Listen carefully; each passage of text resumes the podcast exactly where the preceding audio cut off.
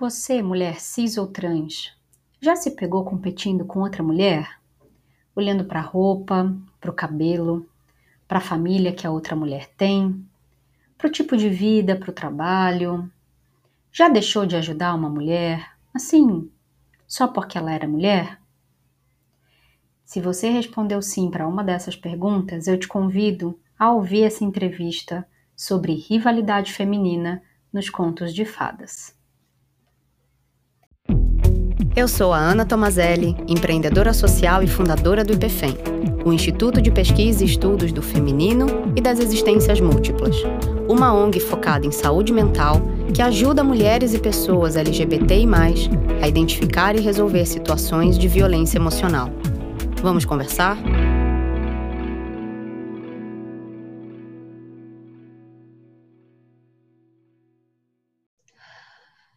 E no ar, muito bem. Hoje a gente está aqui, eu, Ana Tomazelli e AJ Dalmaso. Diga oi. Oi, gente.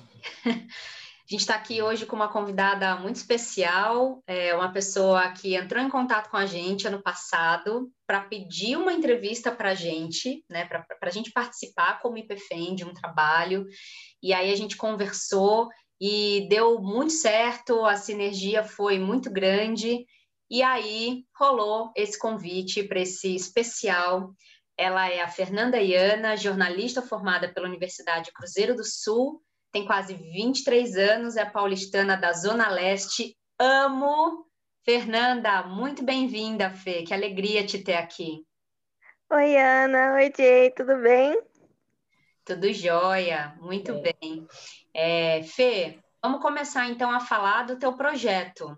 Conta o teu projeto, porque eu fiz um suspense para não falar o tema, mas depois, quando a gente começar a conversar, eu vou falar um pouquinho do que a gente estava conversando antes de abrir a gravação. Mas conta um pouquinho Tudo do bem. que é o teu projeto para a gente. Bom, meu projeto ele começou com o meu TCC, é, é um livro-reportagem sobre rivalidade feminina nos contos de fadas. Eu analisei três versões do conto da Branca de Neve, que é o conto original dos irmãos Grimm, é, o filme da Disney que a gente conhece, a animação de 1937, e também um livro que se chama Garota de Neve e Vidro. É um reconto feito em 2018 pela autora Melissa Bachar Dost. Hum, Branca de Neve, gosto. Eu, como tenho quase 40 anos, eu sou a geração Branca de Neve, né? Que só achava aquela coisinha inocente com os anões, aquele, aquela história de amor, né? Constitutiva do, do amor romântico. Mas o que eu mais achei interessante foi você trazer o tema da rivalidade feminina, né? Porque acho que quando a gente olha para os contos de fada, isso também extrapola o que a gente já vem discutindo, né? Sobre, enfim, os abusos, sobre todo, todo, todo estereótipo e tudo mais. E aí, conta pra gente como é que você chegou nesse tema, por que, que você escolheu esse tema?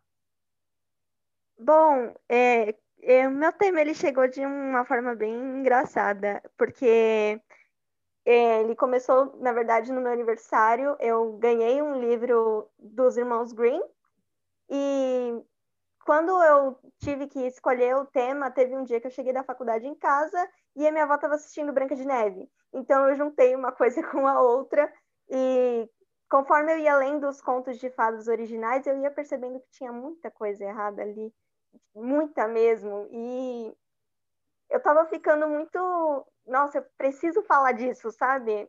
Sim. Que eu tava sentindo que, de alguma forma, as pessoas precisavam ouvir que aquilo não era certo, sabe? Sim.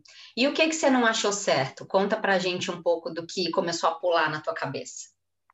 Bom, o primeiro conto que eu li foi O Passador Dourado. E primeiro que ele não tem nenhuma personagem feminina, eu achei muito estranho, assim, não ter nenhuma.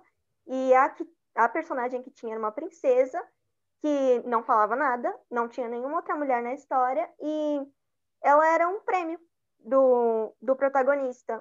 E, tipo, eu achei bem estranho, bem desconfortável ler aquilo.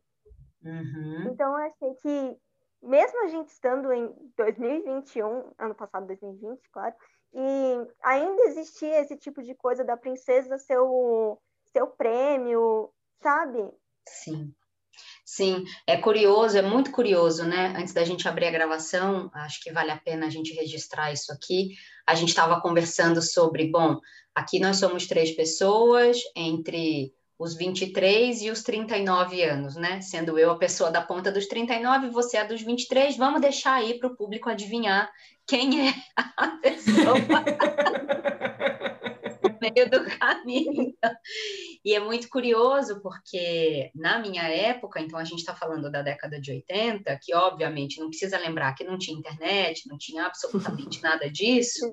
É, a percepção sobre a, a, as histórias infantis era uma, uma percepção completamente diferente, né?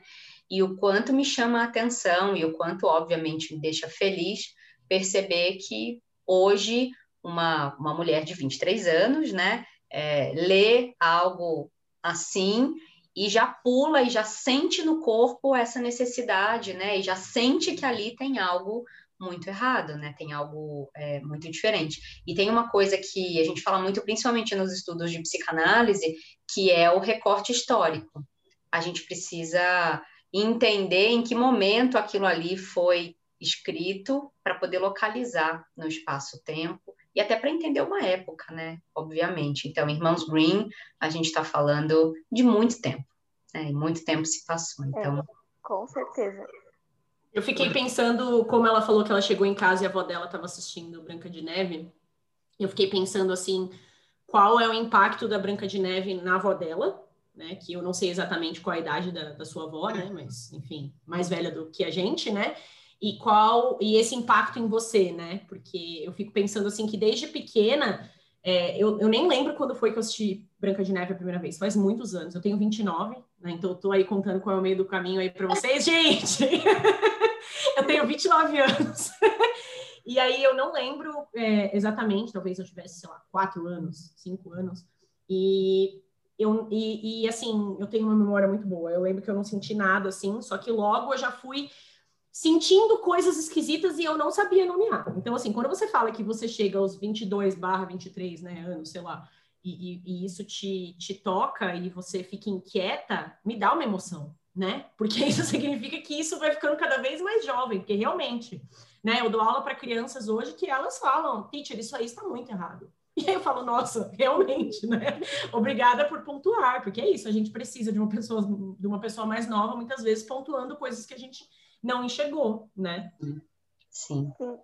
É, meu, minha história com os contos de fadas começou desde novinha mesmo. Acho que eu nem lembro quando foi a primeira vez que eu assisti um filme da Disney. E, tipo, eu cresci assistindo Branca de Neve, Mulan, que, aliás, é meu filme preferido, assim, da minha vida. E uhum. eu cresci assistindo esses contos. Eu é, desde criança eu sempre tive uma coisa muito forte com a, tanto com a Disney quanto com, com essas histórias de fantasia. E bom, a minha avó ela sempre assistiu comigo. Toda vez que tinha algum filme novo da Disney, eu sentava com a minha avó e a gente sempre assistiu. Inclusive, a gente assistiu Frozen 2, nós duas, com meu noivo e minha mãe, no cinema, e eu e ela a gente amou o filme, os outros dois não gostaram tanto. Mas assim, a Disney sempre teve uma influência muito forte na minha vida. E mesmo assim, em algumas histórias eu não tenho uma, nunca tive uma, um contato muito forte, por exemplo, a da Pequena Sereia, porque eu sentia que tinha alguma coisa errada com aquela história. Hum, muito bom. É, e se a gente for parar para pensar também, assim, é, daqui, de quem tem quase 40 anos, bom, eu chamo tudo de Disney. V vamos colocar só umas coisas aqui no lugar. Eu chamo tudo de Disney. Para mim, DreamWorks, Pixar, enfim, tudo, para mim, tudo. O Shrek! Da é Disney. Disney. Isso, para mim é tudo Disney, porque é, é muito isso que a Fernanda. É, não, é muito isso que a Fernanda está dizendo, assim, porque na década de 80 era o que tinha, né?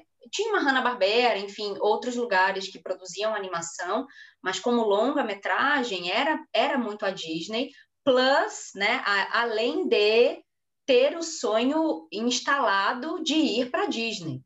Então, é, nove entre dez pessoas da minha idade, em algum momento, acalentaram o sonho de ir para Disney. Eu acho que eu convivi muito com uma prima que era muito fissurada e, e foi para Disney muitas vezes depois que ela começou a ter dinheiro. Eu nunca fui, nunca tive vontade de ir quando meu ex-marido disse, ah, então eu levo o, o Guilherme para Disney, eu falei, ótimo, eu vou para o Caribe mergulhar, né, com peixe. Então, assim, é, é, é, eu acho a Disney, ainda quero ir como experiência, né, para viver isso. Até depois queria que a Jay falasse, que a Jay trabalhou lá. Então, a Disney tem esse lugar, né, que está muito no imaginário das pessoas de 40 anos também.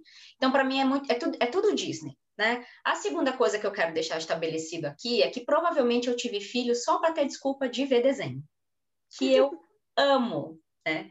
Eu amo, assim, sai um, um desenho, uma animação nova, um desenho novo, tô eu lá no cinema e acho que as animações ultimamente elas estão muito mais sofisticadas do ponto de vista intelectual e elas são feitas muito mais para os adultos do que efetivamente para as crianças, né?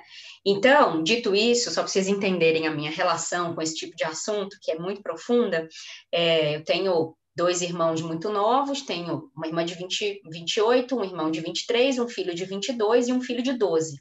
Então, eu assisto Rei Leão, acho que 173 vezes, né, ao longo de 20 anos, 28 anos. Sabemos músicas, vira piada na minha casa, enfim. Que que eu, por que, que eu estou falando tudo isso? Porque a gente sai, é, para além da qualidade técnica, que eu não vou entrar aqui no mérito, mas a gente sai de histórias em que o feminino estava muito entretido com o príncipe, e a gente, então, de uma Branca de Neve, uma Cinderela, uma Rapunzel, histórias muito reprodutivas de, enfim, romances mais do século XIX, e a gente chega numa Moana, em que sequer tem uma história de amor ali no meio.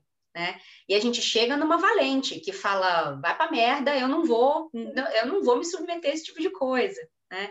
A gente chega numa Fiona, que tem ali uma história de amor, mas é uma princesa que né, tem uma disrupção imensa. Então, assim, é, 40 anos depois, o que para a história é muito pouco, se a gente, se a gente for parar para pensar em termos históricos, é muito pouco. Em 40 anos, a gente tem uma geração que sai da espera do príncipe no cavalo branco, porque a geração de 40 anos ainda está esperando o príncipe, essa é uma conversa que a gente pode ter em outro momento, né? Para uma geração que, quando entra num grupo terapêutico e o assunto é relacionamento, eu recebo feedback dizendo: Mas a minha vida não se move em torno disso, vamos falar de outra coisa? Né? E aí é um pouco disso que a Jay falou: eu celebro, celebro, celebro, porque estamos andando para frente. Fala um pouquinho de quando você trabalhou na Disney. Falo. Primeiro eu queria trazer uma, uma, coisa que eu achei muito legal, porque o Disney Plus ele lançou em novembro aqui né, em, no Brasil.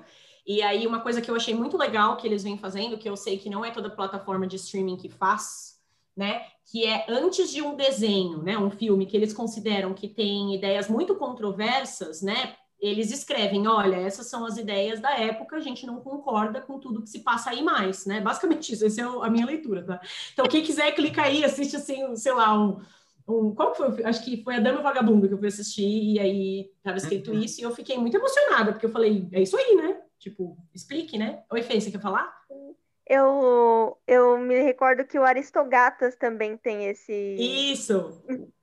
Esse aviso. E, e, foi muito louco, né? Porque quando eu penso em coisas que mudaram muito, eu não vou pensar primeiramente em Adamo Vagabundo e nem primeiramente em Aristogatas. Me julgue, não é a primeira coisa que me vem na mente, mas foram os filmes que apareceram ali para mim que eu fui, eu falei, ó, faz sentido. Então, preciso também olhar com um olhar mais cuidadoso para outros, outros filmes também, né? Mas, então, eu, eu participei de um programa em 2000, de 2013, pera, 2012 para 2013, na Disney, é um programa que chama é, ICP, que a gente chama, né, que é International College Program, então as pessoas que estão na, na faculdade, né, elas podem aplicar para esse programa, então qualquer outra coisa que você queira fazer na Disney, qualquer outro programa que você queira participar, você precisa ter passado por esse primeiro, né, então eu fui uma vez e uma vez só, porque depois não podia ter tatuagem nenhuma, e aí eu coloquei a tatuagem na frente da minha vida. Não pode piercing, não pode tatuagem, não pode pintar os cabelos, mas bom, eu estava. E aí eu, eu sempre fui muito louca pela Disney, assim, eu tenho uma das minhas coxas é o, o castelo da Disney, né? Tatuado. E eu sempre fui. Eu tenho uma tatuagem da Mulan aqui, a minha florzinha. e, e foi uma experiência muito interessante, assim, porque eu, particularmente, eu cresci, assim, eu sempre estudando em escolas particulares, todo mundo já tinha ido para Disney, menos eu, assim, porque Acho que talvez eu até, assim, meus pais, eles teriam alguma condição de me levar, mas eles não queriam mesmo, assim. Não porque eles não gostavam de mim, mas porque eles estavam mais interessados em visitar outras coisas, assim como a Ana já voltou. Eu já falei que eu e a sua mãe, a gente é uma gêmea, né? Então, então, então assim, nunca... E aí, acho que isso não foi... O ir para a Disney não foi tão despertado em mim. Eu queria mesmo era sentar e assistir Mulan 355 vezes, assim, tipo, uma vez atrás da outra. Me identifico. e sabe, repetir as falas, assim, e, enfim, né? Acredito que você também esteja nessa, nesse lugar da vida, né, Fernanda? Com certeza. e acho que, inclusive, Mulan é do ano que você. Você nasceu em 98? Sim, nasci em 98, é, é do, é do ano, ano que eu nasci. Do ano que você nasceu. É isso aí, gente, discípulos de Mulan. E aí foi muito interessante, porque assim, eu tinha, eu, eu, eu digo assim, que eu cheguei lá na Disney e eu sabia muito pouco das coisas que se passavam lá, porque assim, eu lembro de, eu fazer os dias de treinamento, eram três dias de treinamento, assim, com todo mundo junto, e todas aquelas pessoas emocionadíssimas de estarem ali, assim, elas já tinham ido 300 vezes naquele lugar, e eu cheguei, assim, eu lembro até de sentir um pouco de vergonha de não saber o que era aquilo, assim, eu lembro de, ficar bem quieta, tipo, eu não vou falar porque eu vou falar besteira, assim. Lógico, quando eu vi, eu, eu devo confessar, quando eu vi o Castelo da Cinderela, escorreu algumas lágrimas, escorreu. Mas assim, é uma visão bonita de se ver, entendeu? É uma coisa que você só vê. É muito viés, é muito, tá muito no fundo da gente, né? Assim, isso tá é. gravado num lugar que é muito profundo, é impressionante. É, porque é o castelo da Cinderela que, que tá em todos os, os, os filmes quando eles começam, né? Então, é, o castelo, é o castelo da Cinderela que a gente sonha habitar, né? Assim, é. a, a gente sonha que a vida seja passada no castelo da Cinderela, de preferência na parte da Cinderela, não da gata borralheira, né? Que a gente não tem que esfregar no chão, né? De preferência. E para você, e você até pode marcar lá, né, agendar de, de jantar, almoçar, sei lá, tomar café no Castelo da Cinderela, mas você precisa marcar assim um ano, um ano antes, né? Então, assim, gente, não aconteceu o Castelo da Cinderela para mim, mas foi muito interessante. É, porque o meu processo, porque eu tinha lá, eu tinha 21 anos, né? Então, assim, um pouquinho mais nova do que a Fê é, e não, eu não tinha ideia de todas essas coisas que a Fê já, tinha, já mencionou aqui, assim, de que tinha coisas erradas nesse nível, assim, não, não, não tinha isso dentro da minha cabeça, mas eu, eu digo que ali começou o despertar da primavera, assim, na minha vida, coisas abrindo, assim, né? É uma experiência muito muito interessante e boa, mas nada mágica, na minha opinião. A parte mágica de trabalhar na Disney é você conseguir levar a sua família, não pagando para entrar no parque, que é, assim, muito caro, né? E você consegue desconto nas coisas, né? E etc. Acho que essa parte, ela é mágica, né? Porque mexeu no bolso, mexeu comigo, acho ótimo, né? Agora, se você pensa na, nas condições de trabalho, é trabalho, assim, que você trabalha em pé, né? 12 horas seguidas. Eu trabalhava ligando, desligando brinquedo e dando oi para as pessoas. Então, assim, você tem que sorrir tanto que você chega no final do dia, o sorriso é a sua cara. Você tá infeliz aqui, mas o sorriso existe. tipo, você tá chorando aqui e a cara assim, né? Enfim. É, então, assim, é uma produção de encantamento, né? É uma produção de fantasia mesmo, no fim das contas, assim para todas as outras pessoas, né? Sim. Que não exatamente você, né? Porque você está Sim. trabalhando, né? Sim. Mas devo dar um, um, super crédito, porque realmente o serviço, o cuidado com as pessoas, né? Ele é muito grande mesmo, assim, os detalhes de segurança e coisas assim que realmente eu acho que são importantes, segurança, etc são maravilhosos, sim, as crianças e, e, barra pessoas adultas vivem realmente um sonho, assim, porque eu lembro que depois quando eu levei meu pai, minha mãe e meu irmão, porque aí, né, eles se sentiram muito motivados de estarem lá, eu lembro, assim, que foi, assim, foram as férias mais divertidas mesmo da minha vida, assim, porque você encontrar seu pai e sua mãe, várias fotos, né, porque você consegue tirar fotos dos brinquedos, assim, numa montanha-russa, e você com mais medo da sua mãe, né, do que a sua mãe, talvez seja uma coisa emocionante. Uma experiência ótima, mas eu acho que foi ali. E olha que só que interessante, né? É, você são atrizes, né? Assim, é, que, que, enfim, nós estamos falando de, de uma produção ali toda artística, então são atrizes, né? E eu lembro de ter tido um clique quando eu percebi que a mesma atriz poderia fazer todas as princesas, né? Então, assim, tudo oh. bem, hoje ela foi a Bela Adormecida, né? Porque, assim, só que aí eu lembro de uma vez que eu estava em outro, eu, eu trabalhava no brinquedo do Aladim. E aí todos os dias a gente meio que tomava café com o Aladim com a Jasmine, porque eles brincavam lá no nosso brinquedo, né? Que eram os tapetes. do, uhum. do Aladdin, né? Legal! Maravilhoso, maravilhoso. E aí eu lembro um dia que eu fui para o outro parque com os meus pais, e quando eu cheguei lá, a Bela era a Jasmine. E aí eu fiquei olhando assim, sabe quando você, você tá, sei lá, tá andando assim no centro da sua cidade, você fala, meu, conheço aquela pessoa, só que eu não sei. Isso é um símbolo incrível, porque assim, é, é, é quase como uma pasteurização de princesas, né? Exatamente. Porque é isso, se a gente pensar que, que as princesas, principalmente as antigas, elas são muito parecidas em estatura, formato de corpo, cor de pele, cor de rosto, etc., ela pode usar a mesma atriz mesmo, porque tem uma pasteurização estética, né? Foi muito interessante porque a Jasmine ela tem um, um, um, tom de pele um pouco diferente, né? Essa moça ela tinha deveria ter, né? É. Ela tinha realmente, eu lembro de olhar e assim. E aí quando ela foi bela, eu olhei e falei, opa, né? Mas eu sabia que ela, ela, até sorriu assim, porque ela me via todos os dias. A gente teve um encontro ali, uma coisa meio sem graça, que rolava uma coisa meio sem graça, de ela devia perceber. Mas sim, foi esse clique que eu tive, Ana, de tipo, nossa, né? Interessante. É, isso que você citou agora, tem um dos capítulos do meu livro que eu falo sobre isso, que o nome do capítulo é A Mais Bela de Todas.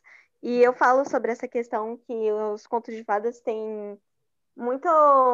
Eles deixam as pessoas muito embranquecidas, sabe? E, tipo, só tem a Tiana, que é uma princesa negra, e 73 anos depois da primeira princesa é que a gente teve a primeira princesa negra. Então, é, é uma questão muito de beleza. Tipo, a, Branca de Neve é a mais bela de todas porque ela é a mais branca de todas, digamos assim. Uhum. É, é bem por aí. Bom, então, agora que a gente já fez esse panorama, essa abertura, queria saber, antes da gente entrar mesmo né, nos aprendizados, do, do que que. Você está falando livro, livro, livro. Eu não falei ainda, vou deixar a novidade para o final, tá bom? Vamos deixar todo mundo com curiosidade aí. É, Vem aí. Como é que foi fazer assim esse, esse projeto em 2020, tendo sido 2020 este ano que fazemos o sinal da cruz e dizemos descanse em paz? Foi muito doido. Foi primeiro que você que eu tinha aquela ansiedade de, meu Deus, eu vou pensando, nossa, eu posso pegar essa doença saindo de casa, é, tive uma ansiedade muito grande. E sem ver meus amigos, sem ver minha família, durante muito tempo, até eu, acho que desde março que eu não vejo o, o pessoal que estudou comigo, e uhum. é muito doido.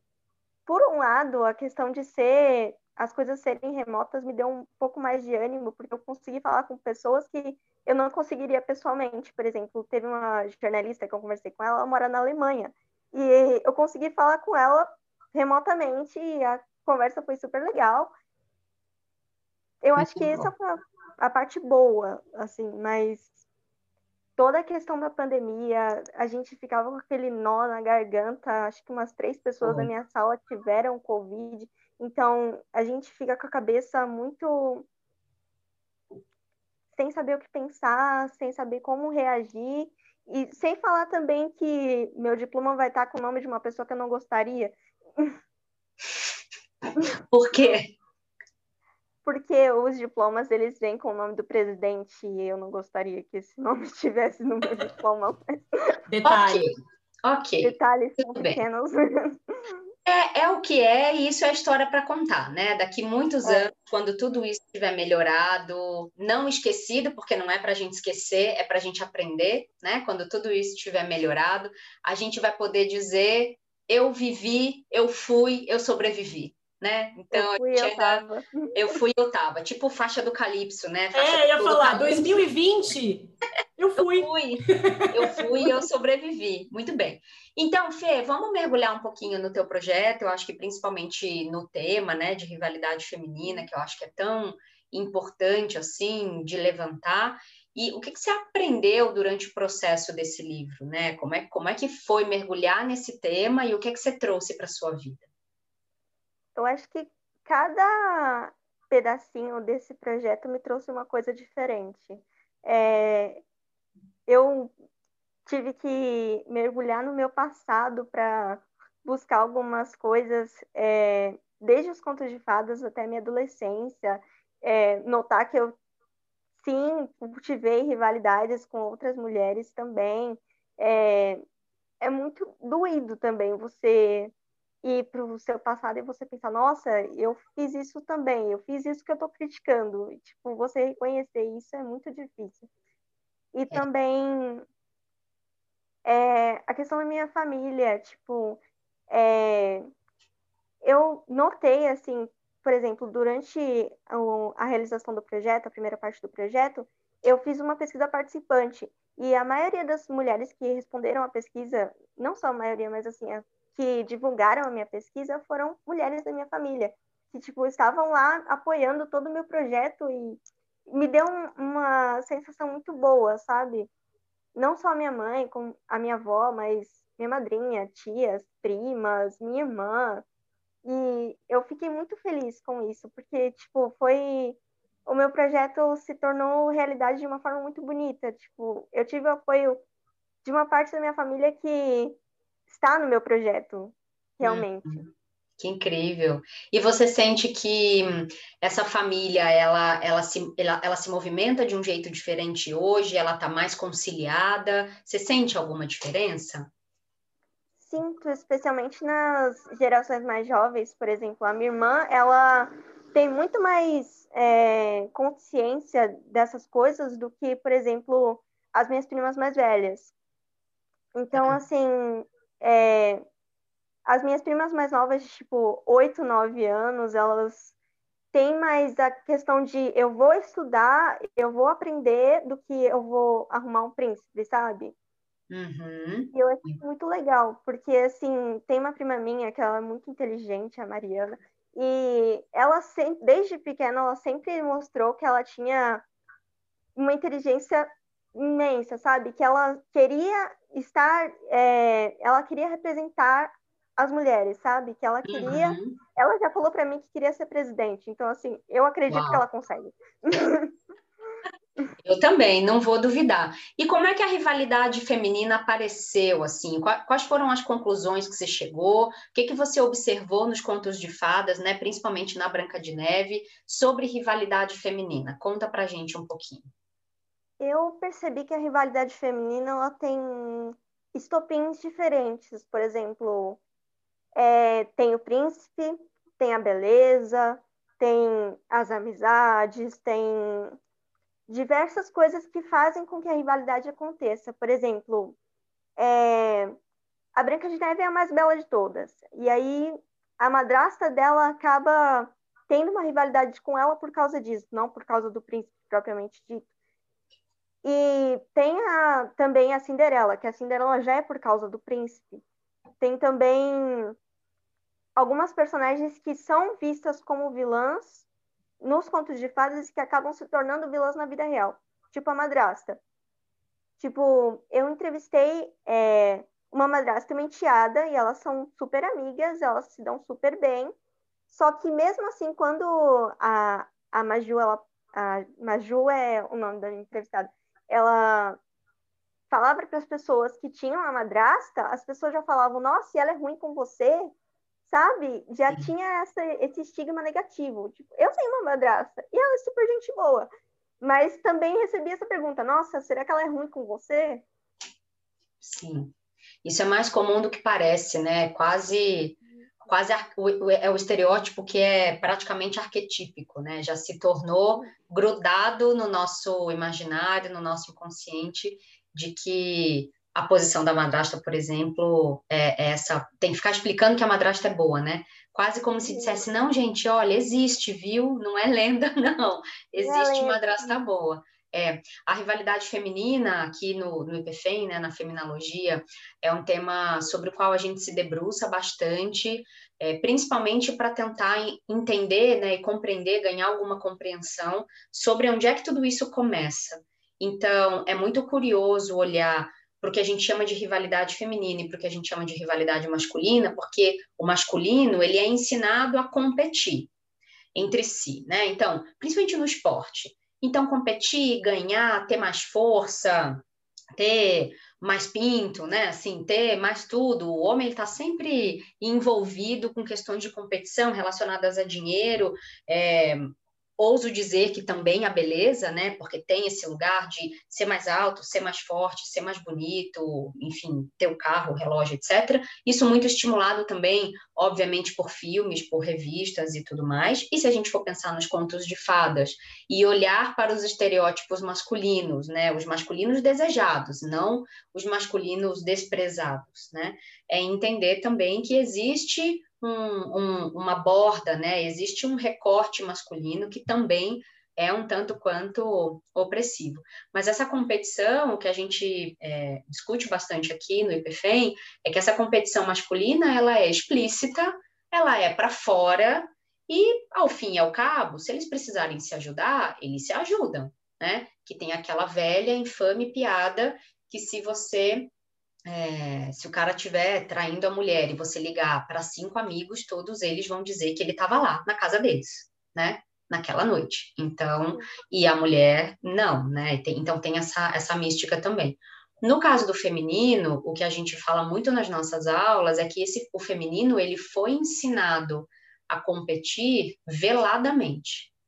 Ele foi ensinado a, a, a entrar nesse lugar da rivalidade por esses estopins que você menciona, obviamente, né, e também por algumas condições históricas. Então, quando a gente fala de momentos é, é, temporais, logo pós-guerras, né, ou pós-destruições, etc., ou pós-pestes, se a gente for parar para olhar, então a peste negra para o feminino é um grande evento.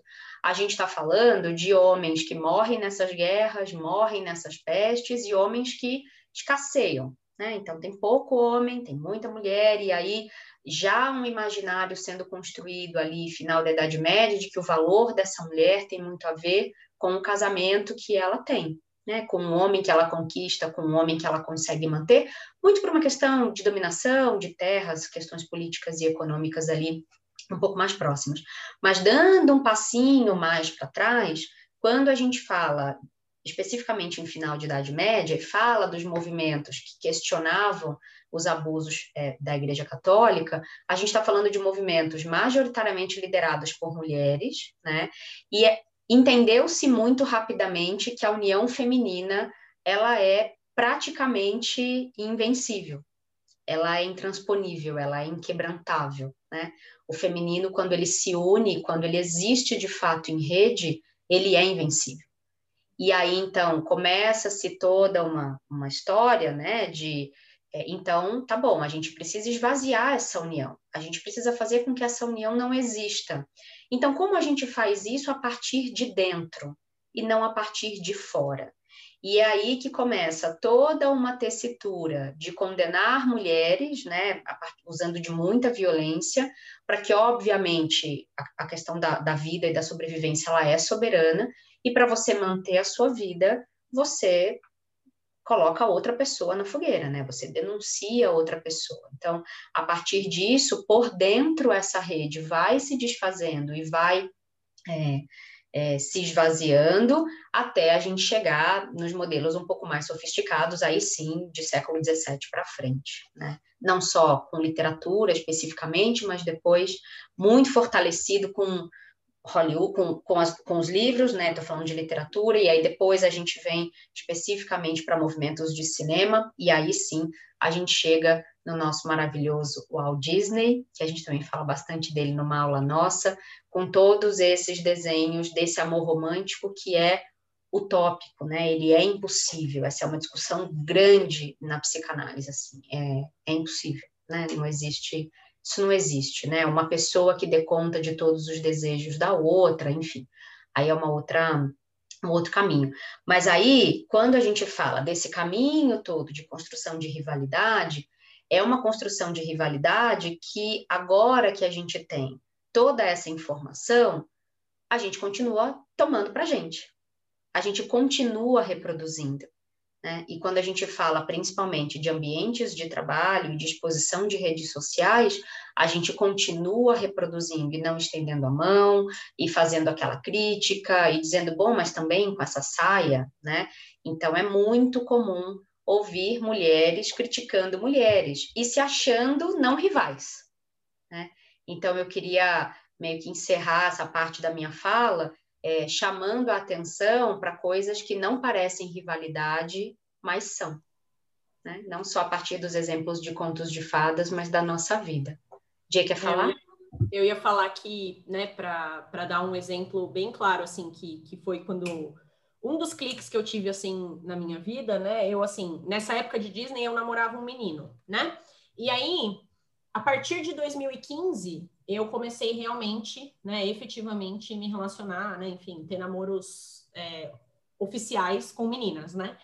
E aí foi aí que eu percebi que a rivalidade ela mora no, nos detalhes, assim, no, no, no, porque mesmo namorando com um menino, ele, por, porque eu namorei um menino só, assim, né? Por dois anos, alguma coisa assim. E aí a gente não, ele não tinha ex-namoradas, a gente não falava dessas pessoas, então assim, era eu e ele e é isso aí.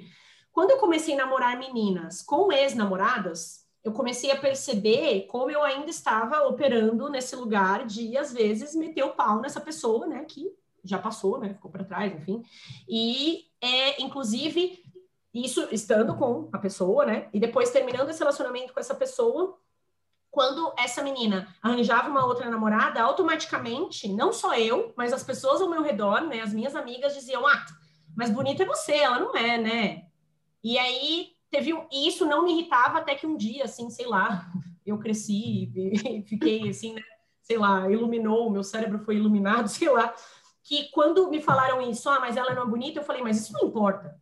Né? Aí eu falei, nossa, verdade, não importa. E aí eu entrei nesse movimento de, meu, por que, que nós estamos falando disso? E aí eu entrei num lugar de vergonha. Por que, que a gente, por que, que nós estamos falando disso? Por que, que nós estamos perdendo aqui nosso tempo falando de como essa pessoa é bonita, de como ela estudou ou não estudou, de se ela tem dinheiro, se ela não tem dinheiro? Quanto que isso influencia na nossa vida e quanto isso é realmente importante? E é por isso que aquela pessoa que, enfim, com quem eu terminei, deveria ou não ficar com essa nova pessoa, né? Então, foi assim, foi um grande tapa na minha cara, assim, de, de porque eu acho que muitas vezes, e eu falo, eu vejo pessoas também dizendo isso, que elas falam assim, ah, nossa, eu estava achando que eu estava assim, ó, no ápice da minha, né, da minha lucidez, e aí veio alguma coisa e ó, psh, né, puxou meu tapete. Então, assim, que nem a Ana estava falando, né, então, assim, sei lá, a gente vê aí diariamente muitos casos de, né, lá, abuso, assédio, com pessoas, com mulheres famosas, né, então a gente tem isso com certa frequência, infelizmente, e aí, meu, você é assim, você clicou na a reportagem acabou de ser postada. Você clicou na reportagem, já tem um comentário de uma mulher dizendo que aquela mulher não, não deveria estar fazendo alguma coisa que ela está. É, é assim, é, é, bem rápido mesmo, né? E, e, como a Ana disse, talvez essa mulher não ache que ela está sendo rival, né? Que é só realmente não. uma opinião e não é porque a outra é mulher. Que ela falaria isso, né? Para qualquer pessoa, sendo mulher, homem ou o que for, né? É, uma coisa que eu percebi no, nos meus estudos é que, assim, é, a mídia ela alimenta muito essa questão da rivalidade. Eu analisei um, o caso da Madonna com a Cyndi Lauper. Tipo, elas nunca foram rivais, mas mesmo assim a mídia começava em cima e falava que elas eram. E é, tem até uma entrevista da Cyndi Lauper que eu vi que ela fala que elas não são e que ela admira muito a Madonna. E, tipo, a gente tem... A, a gente está nesse lugar, porque a gente sabe que quando tem duas mulheres no, ao mesmo tempo, no mesmo lugar, fazendo a mesma coisa, elas sempre vão ser colocadas uma contra a outra. É, é bem doido isso, porque, por exemplo, a gente tem, por exemplo, a, a Meghan Markle e a. Esqueci o nome dela. A... Ai, caramba, eu esqueci o nome dela. Mas a outra princesa também. A gente tem as duas, e, tipo, o pessoal fala que uma não gosta da outra. A mulher do príncipe William, você tá dizendo? A Kate Middleton? Isso, ela mesma. Nossa, uhum. me deu um branco agora. Tudo bem. E, tipo, ficam falando que a Megan não gosta da Kate, a Kate não gosta da Megan, aí vai e coloca a pau no meio. tipo, é, a gente isso, não... isso é muito anterior, né? Se a gente pensar na Xuxa com a Angélica, na Ivete Sangalo com a Cláudia Leite. Sim. E aí eu tava ouvindo um podcast ontem chamado Calcinha Larga, que são três amigas que fazem. A Tati Bernardi, a Camila Frender e a Ellen Ramos. E agora a terceira temporada é sobre amizades, né? E elas estavam entrevistando a Andréa Sadi, que é uma jornalista que eu amo, da, da Globo News. E aí, é, ela é maravilhosa. E aí a Andréa Sadi estava falando também muito sobre isso, sobre o quanto ela foi é, levantada e suportada por mulheres e, e, a amizade dela com a Natuza, enfim. Mas aí a, as três, né, do calcinha larga, estavam dizendo que é muito comum elas receberem mensagem dizendo: "Ai, eu vejo que a Tati não tem paciência com você, mas a gente está do seu lado", não sei o quê, sabe, uns fuxicos assim, umas coisas. E aí você fala: "Gente, é só isso aqui mesmo, a gente é amiga mesmo, se tiver que brigar, a gente briga mesmo, né? Então, elas mesmas fazem umas coisinhas meio de ciúme, falam, ah, Ellen fala, você gosta mais da Camila do que de mim, se é a Camila você ouve tal, não sei o quê. E, e, e, e esvaziar esse mito, né, de que não tem amizade entre mulheres. Então, se eu for falar do IPFEM, o IPFEM ele só é possível porque mulheres e pessoas não binárias estão aqui, né? É, ele é feito de mulheres e pessoas não binárias, então, assim, como que não é possível, né? Como, como toda, todas as vezes que você vê uma corrente, um movimento acontecendo, movimentos de dentro de igrejas, né, igrejas evangélicas, igrejas católicas, é, se você olha para a maneira como as freiras se organizam, né, se você as irmãs carmelitas, as irmãs azuis, enfim, se você olha para como um, o bom feminino organizado, né, como ele atua, ele é um, um, uma organização de novo, né, é, invencível. Então, a sensação que eu tenho e o que eu vivo e o que eu vejo, o que a gente estuda, é que a gente finalmente está conseguindo retomar isso. Não sem dificuldade, óbvio, porque nada nessa vida ultimamente é sem dificuldade hard, né? Depois de 2020 a gente subiu a régua de, de dificuldade desse videogame, mas é, é muito bom ver alguém já com a sua idade, e eu tenho visto cada vez mais mulheres, cada vez mais novas, em espaços de autoconhecimento, em círculos, em estudos, né, em aulas, etc., cursos e tudo mais. É, na feminologia mesmo, as nossas alunas, acho que mais entusiasmadas, elas são super jovens. Né?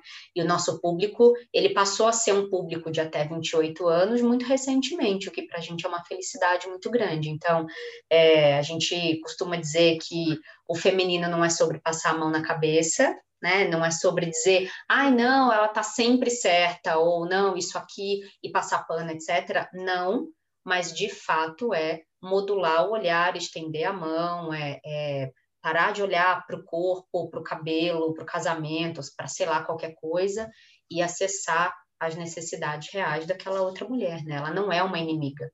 Acho que esse é o principal. Hum. Sobre amizades entre mulheres, é uma coisa que eu percebi que as pessoas não acreditam que existe amizade entre mulheres. Uhum. E, na verdade, a gente é muito mais ensinada a se odiar e a julgar a outra do que, na verdade, naturalmente a gente, sei lá, desde criança, você vai para a escola, você quer fazer uma amiga. Você, uhum. tipo, as mulheres naturalmente têm a tendência de se unir, mas a gente é ensinada a não gostar uma da outra. Exatamente. É, é, muito interessante, Fê, porque eu, eu, eu dou aula para crianças, né, e adolescentes, e aí quando você vê assim, ó, se você entra numa sala, quando as, as crianças elas já têm lá sete, oito, nove anos, quando você olha para como as cadeiras estão, as crianças naturalmente elas já vão. É assim, você não disse onde tem que sentar, como tem que sentar. De um lado você só vê meninos, né? Pessoas que você acredita que são meninos, e do outro lado você pessoas que você acredita que são meninas. É assim. Então, assim, às vezes é, é, eu até faço ali um exercício para dar uma misturada também, né? Mas não por causa de rivalidade ou não, né? Só para que a gente experimente coisas novas mas isso é muito claro, isso que você está falando. É assim, as meninas, elas querem ficar ali com as meninas, né? Assim, querem ter amigas meninas e elas querem fazer coisas, né? Também, né? Não apenas exclusivamente, mas isso está dentro das pessoas, né? Fazer amizade com, enfim, meninas com meninas também, né? É, mas é sempre uma relação mais estressada, né? Assim, o feminino, eu percebo que também desde criança é uma relação um pouco mais estressada barra estressante porque tem as discussões, tem as opiniões e tem é, a, a, a, aquisição do argumento, ela é muito, ela, ela ocorre de uma forma, enfim, um pouco mais cedo, né, para a menina. Então, é, a, as discussões e as disputas e, e e a roupa, e o horário, e quem vai dormir aonde, quem vai não sei o quê. Então, tem uma complexidade, e aí você olha para os meninos, eles estão, sei lá, jogando videogame e gritando e, e, comendo pipoca, né? Assim, tem, tem uma diferença de complexidade relacional é, desde muito cedo que acho que contribui muito para isso também. E essa, e isso que vocês estão falando é muito importante também num outro aspecto, que é o seguinte: é, é também neste grupo e, e neste querer pertencer do feminino que ocorrem as dores maiores pela exclusão. Então, quando você não consegue ser popular o suficiente, quando você não é aceita o suficiente, quando você não é convidada para a noite do pijama, que só podiam ser convidadas cinco meninas, né? Assim, então, também tem um lugar dos pais que não se atenta, às vezes, muito para isso e tudo mais. Mas, assim, não estou dizendo que isso acontece só com meninas, porque eu tenho dois filhos homens. E eu já fui, por exemplo, abordada por mães é, de amiguinhos preocupada, assim, de assim, ah, mas o Guilherme vai convidar o fulaninho, e não ia nem ter festa, assim, e, e eles começaram meio que a falar por conta própria, o Guilherme falou que ele estava com vontade de convidar umas pessoas, e aí um amiguinho chegou em casa chorando que ia ter festa, ele não foi convidado, e a mãe me ligou, e é um menino, inclusive, que eu gosto muito, né, assim, não, não estuda mais junto hoje, mas eu gostava muito, gostava muito da mãe também, porque eu não sou uma pessoa muito social, entendeu, Fernanda? Para quem me conhece, eu pareço legal, mas eu não sou muito sociável, entendeu? Só que com criança, né, a gente precisa ter um cuidado redobrado. E ela me ligou falando, ah, vai ter festa, mas aí não convidou, e o fulano tá chorando. Eu falei, pera, pera, pera, pera, não vai ter festa nenhuma, assim, não, calma, né? Então, as coisas elas também vão para lugares ali naquele, naquela fantasia, naquele mundo imaginário da criança, é, que com meninos, obviamente, também acontece, mas quando a gente está falando de um acesso emocional, de uma sensibilidade, a gente está falando de um atributo que é muito mais aparente no feminino, né? Enquanto o masculino ele é mais autorizado a esse lugar do fora, da competição, etc., o feminino ele é mais autorizado para a emoção. E aí é nesse lugar que a coisa derrapa um pouco, né? É, é meio por aí. Muito bem, vamos nos encaminhando para o final. Gostei, ficaria aqui o dia inteiro. Ah, eu também. Você me contou uma novidade, você já falou livro, livro, livro aí várias vezes. Me conta o que, que é isso e o que, que você acha que isso pode é, contribuir na mudança para o mundo. O que, que você acha que seu livro pode mudar na cabeça das pessoas? Bom, a novidade é que meu livro vai ser publicado esse ano pela editora Cartola. E Eba! eu estou muito empolgada com a publicação, porque é um sonho antigo, realmente. Acho que desde os 11 anos eu sempre quis escrever alguma coisa e publicar. Olha! Eu acho que vai mudar muito nessa questão de a gente, eu acho que as pessoas vão perceber muito mais o que elas fazem para incentivar a rivalidade feminina cada um dos capítulos eu abordo uma questão tanto dos contos de fadas quanto da própria rivalidade.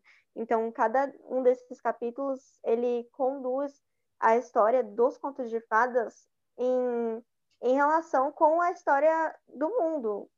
Então, por exemplo, eu falo sobre a questão de, dos príncipes e de como é, as crianças são incentivadas desde criança, tipo, as meninas usam rosa, os meninos usam azul, e não é bem por aí, não é isso que é para ser feito. Tipo, você não pode falar para uma menina, olha, você tem que usar rosa porque você é menina, ou você é menina. Você não sabe como que a pessoa vai é, querer ser quem ela é. Você não sabe. Então, é muito complicado falar isso. Por exemplo, eu sou uma menina, mas eu não gosto de rosa. Então, é muito individual. Eu acho que as pessoas vão tomar um pouco mais de cuidado com esse tipo de coisa, com a questão da beleza também, porque é muito forte isso. Tem várias histórias assim da minha infância. Eu sofri bullying por causa dessa questão de beleza, de ser a mais bela de todas e popular, etc. E eu acho que muitas meninas também sofrem com isso. Então, eu acho que meu livro vai mudar para melhor o mundo, eu espero, né? eu gosto assim, você já vai se acostumando, porque quando seu livro for lançado, você vai precisar dá muita entrevista, vai aparecer num monte de lugar. Você conte com a gente para divulgar o seu livro. As portas aqui no IPFEM estão muito abertas para esse e para outros projetos que você quiser fazer. A gente continua em contato para olhar para todo esse desenho, né, de mesmo quando eu não sofro bullying pela beleza, qual é o esforço que eu faço ou o que é que eu calo dentro de mim, o que é que eu sufoco dentro de mim para ocupar um lugar para não sofrer bullying. Né? Então, acho que essas conversas elas são necessárias. A gente não fundou uma ONG à toa, né? Então, é ter a certeza de que é para frente que a gente está andando. Muito feliz de ver alguém é, com 16 anos a menos que eu, já com esse grau de consciência, andando muito mais rápido do que eu andei. É, então, obrigada por devolver para a gente mais um pouquinho de fé na humanidade. Ai, muito obrigada por me convidar, sério, eu estou muito feliz. obrigada, viu, Fê? É muito nós. Obrigada, mesmo. Estamos juntos. E, muito obrigada. E você tenha muito, muito sucesso, né? E que conte com a gente. E que é isso aí. Só é, é mirando no, no, futuro e remando. É Só rema. Continue a nadar. É isso, isso mesmo, Dori, como, maravilhosa. Como rede, somos invencíveis, invencíveis. Um beijo. Estou muito feliz. Eu queria só falar o nome do livro para já deixar o pessoal atento, né? Vai ser Rivalidade Feminina, uma relação envenenada. Uau! Uau! Ei! E assim encerramos. A gente espera que vocês tenham gostado. Até a próxima. Tchau. Eu uma última coisa. Se você gostou desse episódio, manda para alguém que você ama. E se quiser ter acesso a mais conteúdos, segue a gente no Instagram e no LinkedIn pelo IPFEM, com M de Maria no final. Mas se também quiser ajudar a financiar essa iniciativa, é pelo apoia-se barra IPFEM. Tem o um endereço certinho aqui na descrição. Para cada não, a gente entrega um sim. Vem com a gente. Um beijo.